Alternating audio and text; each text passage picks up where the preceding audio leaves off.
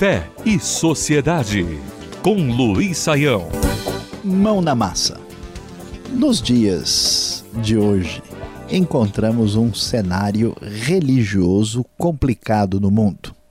Alguns países possuem o que é chamado de religião oficial ou religião do Estado. Na Arábia Saudita, por exemplo, a religião estatal é o islamismo. Na Noruega é a Igreja Luterana. Na Argentina é a Igreja Católica.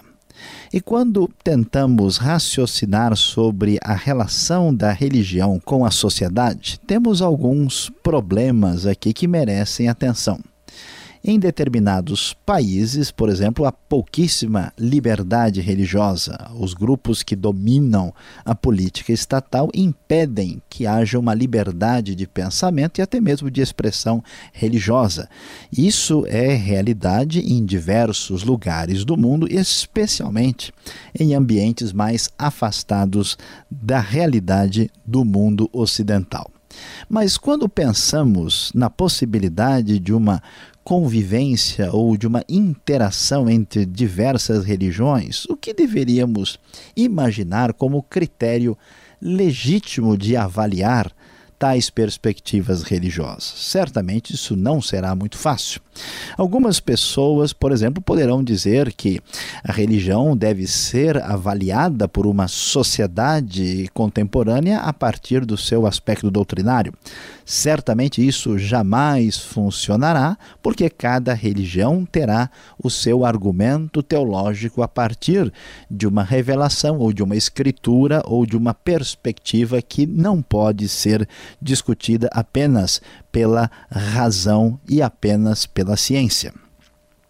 Se pudermos então analisar a religião do ponto de vista do seu aspecto místico, o mistério, a sua manifestação sobrenatural, também aí teremos muitas dificuldades de como avaliar uma religião como aceitável, adequada, como pertinente então à sociedade. Isso também será difícil. Meu prezado ouvinte, aqui vai uma proposta para a nossa sociedade refletir sobre o impacto positivo de uma estrutura, de uma comunidade religiosa que se apresenta na sociedade.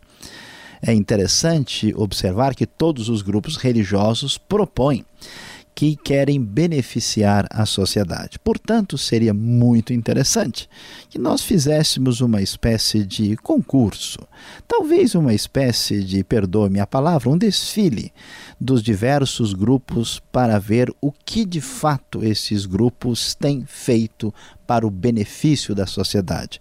Quantas pessoas necessitadas, quantas pessoas abandonadas, quantas pessoas doentes, quantas pessoas de fato são beneficiadas pelos religiosos que se apresentam com a finalidade de fazer do mundo um lugar melhor. É interessante observar que quem lê a história de Cristo descobre que Cristo não tinha simplesmente discursos. A sua vida se mostra absolutamente atraente e fascinante exatamente por causa das obras que ele fazia em nome de seu Pai. Pode ser que grande parte da nossa religiosidade tenha uma boca enorme, com muito discurso e muita proclamação, mas tenha mãos pequenas, mãos mirradas, fazendo muito pouco para beneficiar o mundo, a sociedade e a nação. Chega de muita conversa mole, agora é hora de agir com raça. Todos deveriam colocar a mão na massa. Fé e Sociedade. O sagrado em sintonia com o dia a dia. Realização Transmundial.